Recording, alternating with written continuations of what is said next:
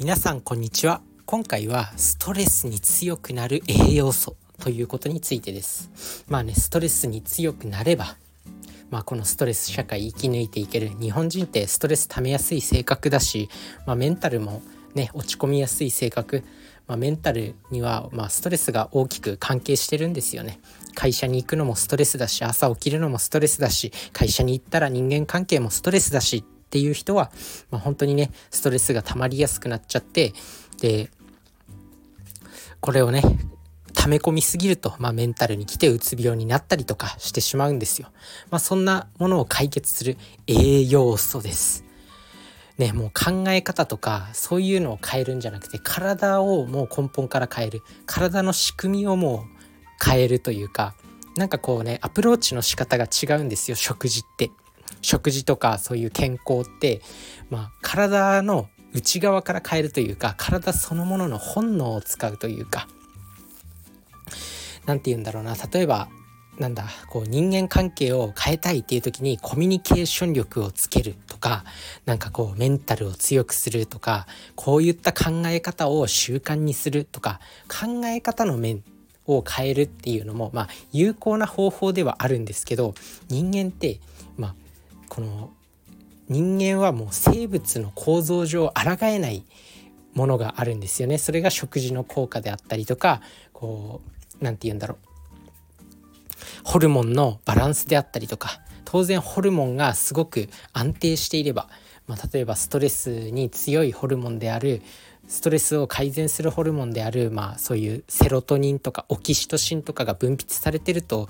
まあ、人間ってもう本能的に幸せを感じるようになってるんですよ。だからそういうものをまあ分泌させることができたりあとは例えば食事を改善して肌荒れを治したりすれば自分に自信がつくじゃないですか、まあ、それがまあこう仕事の成果を上げてあげたりとかなんかこう自分のメンタルを強くしてくれたりもするんで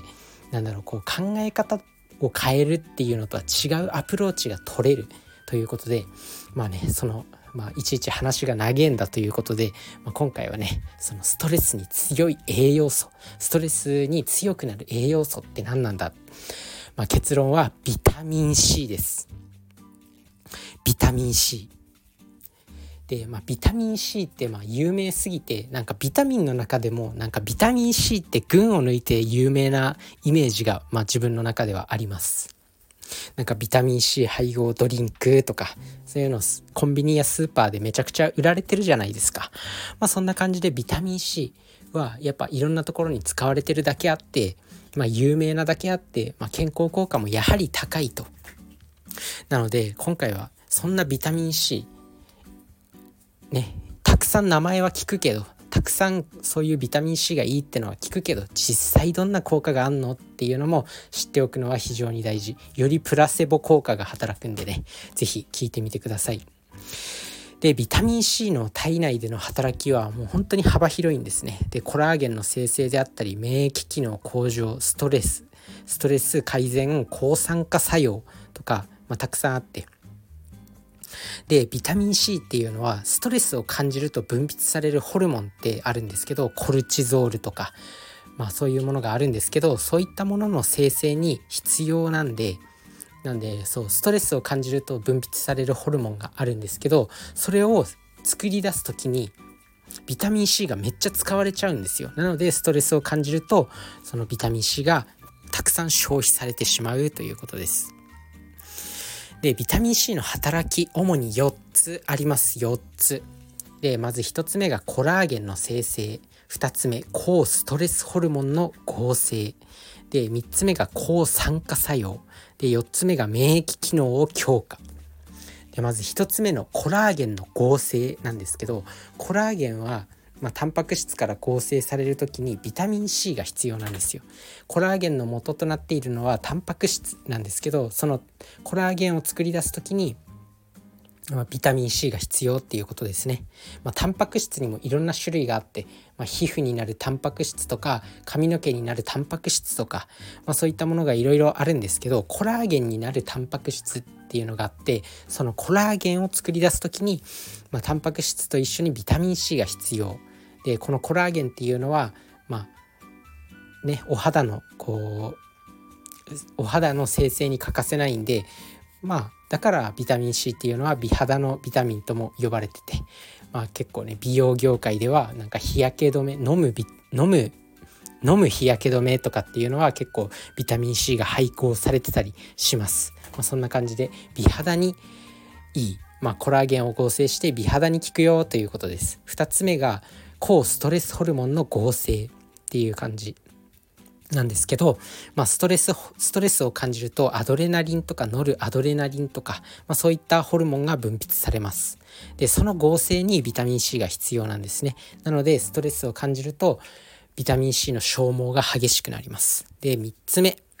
3つ目が抗酸化作用ですね。まあこう人間って活性酸素が体内で分泌されるのめちゃくちゃ良くないっていうのはなんかいろんな試して合点とか家庭の医学みたいな感じの番組で、まあ、よく取り上げられてるんですけど、まあ、このね抗酸化作用があるんですよ。活性酸素を除去すると、まあ、人間って若々しく入れるあとは体活性酸素っていうのは細胞を傷つけたりとか、まあ、あとはがん化がんがんがん化させてしまったりとかするんで、まあ、この抗酸化作用はまあ、大事だよねっていうこと。なので3つ目は抗酸化作用です。で4つ目は免疫機能を強化。まあ、免疫ね、まあ、コロナウイルスが流行ってからよく免疫免疫騒がれてましたけどこのこのビタミン C は免疫機能を強化する働きもあります。でこれはウイルスウイルスとかを迎え撃つ白血球ですね、まあ、白血球っていうのは結構こう傷とかそういうウイルスとかにウイルスとかと戦うこの血球、まあ、赤血球白血球ってありますけど赤血球はまあ主に血血の成分であったりするんですけど白血球っていうのは、まあ、体に入ってくるそういう悪いやつと戦う機能を持っててまあねそういった免疫機能を強化してくれるということです。まあ、なのでね免疫が高まれば、まあ、健康でいられますよね。そりゃ風邪とかひきにくくなるんで。風邪とかひきにくくなるし体調も崩しづらくコロナにもなりづらくなると、まあ、そんな感じで4つ主な機能があると。コラーゲンの合成。2つ目が抗ストレスホルモンの合成。3つ目が抗酸化作用。4つ目が免疫機能。強化です、まあ、こんなビタミン C ね。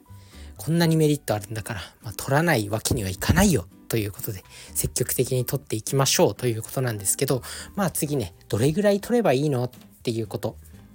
まあ一応ねこう推奨量っていうのが、まあ、国から定められてます。で男性女性ともに、まあ、18歳以上で1日 100mg 以上ですね。まあこれがどれぐらいの量なのかっていうのは、まあ、薬局とかに行ってサプリメントのコーナーとか見て見てみてください。まあ、自分自身もビタミン C のサプリメント毎日飲んでるんですけど結構ね2粒で 1000mg とかね圧倒的にこう多いんですよ。圧倒的に多い。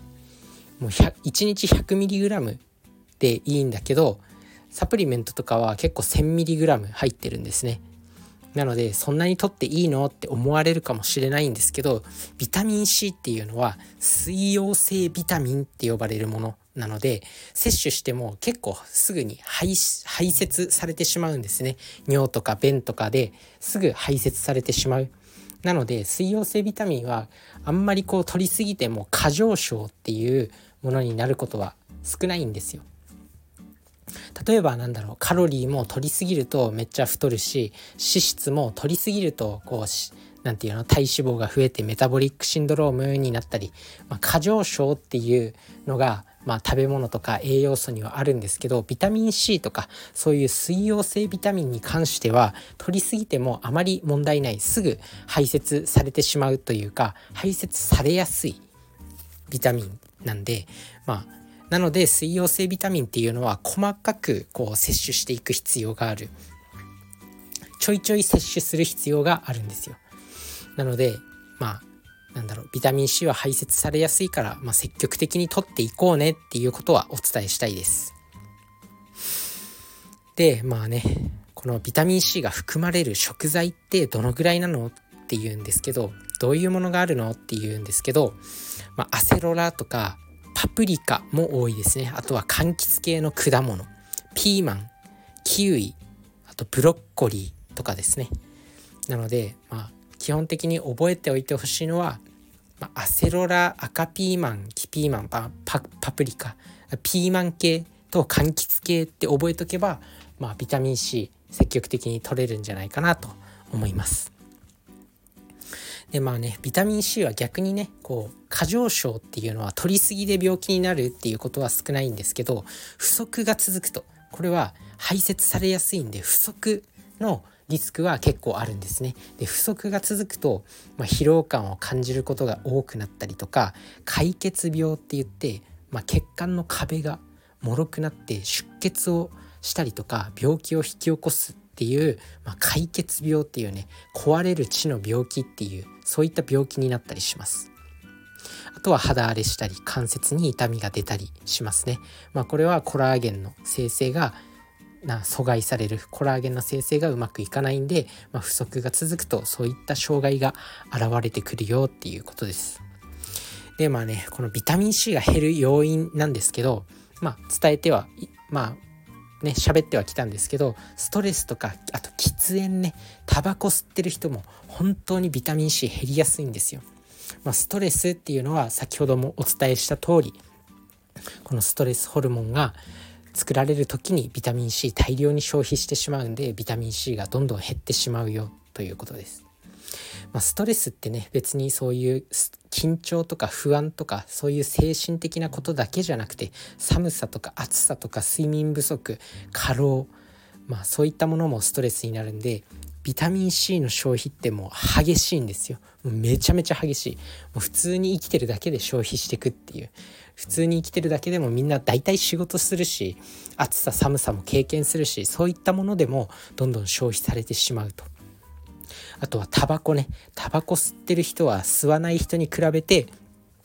2倍のビタミン C を消費する消費してしまう。なので意識してビタミン C は摂取していくことが必要になってきます。まあ、そんな感じでね、ビタミン C、ぜひ摂取していきましょう。まあ、美肌にもいいし、ストレスにも強くなるし、抗酸化作用もあるし、コラーゲン生成してくれるし、まあ、そんなたくさんのメリットがあるビタミン C、しかも取りすぎても過剰症をそんなに心配する必要がない。なので、もう不足させないことが大事なんですよこの栄養素っていうのは。なので是非ビタミン C を積極的にとって明日から強い自分に生まれ変わっていきましょう。それじゃあねバイバーイ